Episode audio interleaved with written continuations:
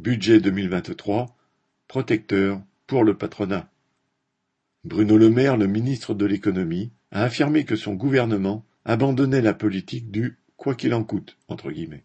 Mais les milliards vont continuer à affluer dans les coffres des grandes entreprises sous forme de subventions et cadeaux divers. Citation Ce n'est pas un budget de rigueur, ce n'est pas un budget de facilité, c'est un budget responsable et protecteur dans des temps de grande incertitude. A déclaré le maire le 26 septembre. Le MEDEF a aussitôt critiqué son manque d'ambition en matière de baisse des dépenses publiques, ajoutant que la France continue de vivre au-dessus de ses moyens. Comme à l'accoutumée, les représentants du grand patronat pleurent la bouche pleine, pendant que le gouvernement joue la comédie d'une prétendue défense des plus démunis. Du côté des dépenses, si onze mille postes de fonctionnaires doivent être créés, le nombre d'enseignants, lui, doit diminuer de 1985 postes alors que leur manque est partout dénoncé. Le budget prévoit en revanche 3100 postes supplémentaires en 2023 pour le ministère de l'Intérieur qui enregistre ainsi la plus forte hausse de ses effectifs. L'autre ministère gagnant est celui de la Défense. Son budget s'élèverait à 43,9 milliards, soit une augmentation de 3 milliards en 2023.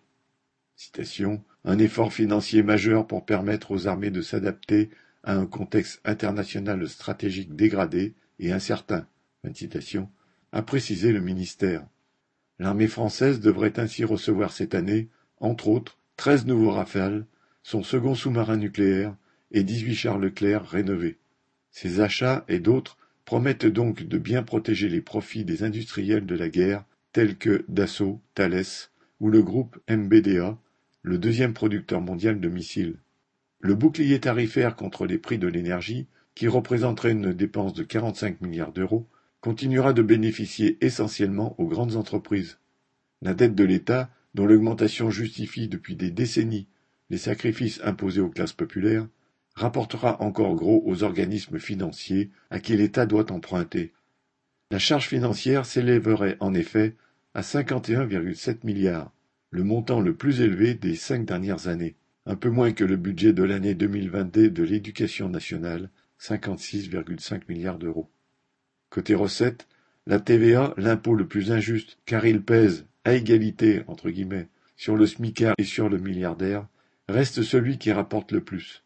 Les prétendues baisses d'impôts mises en avant par le gouvernement bénéficieront en 2023 comme en 2022 aux grandes entreprises allègement en 2023 de 4 milliards de cotisations sur la valeur ajoutée des entreprises, CVAE, cet impôt dit de production qui doit même disparaître en 2024.